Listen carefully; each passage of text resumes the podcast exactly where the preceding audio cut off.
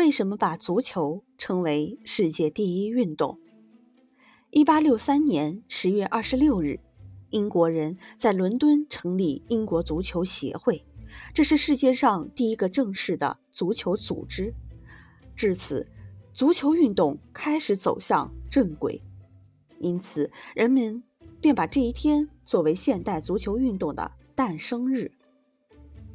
足球运动之所以能成为当今世界上开展最广、影响最大、最具魅力的体育项目之一，原因有两点：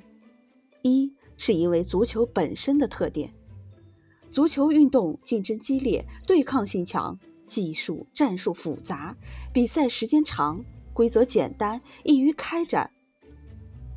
二是足球运动经过一个多世纪的发展，技术战术。更加丰富，比赛常常是在高速奔跑中进行，再加上优秀运动员的出色表演、高超的个人技巧与巧妙的集体战术配合融为一体，使足球运动产生了一种令人不可抗拒的魅力。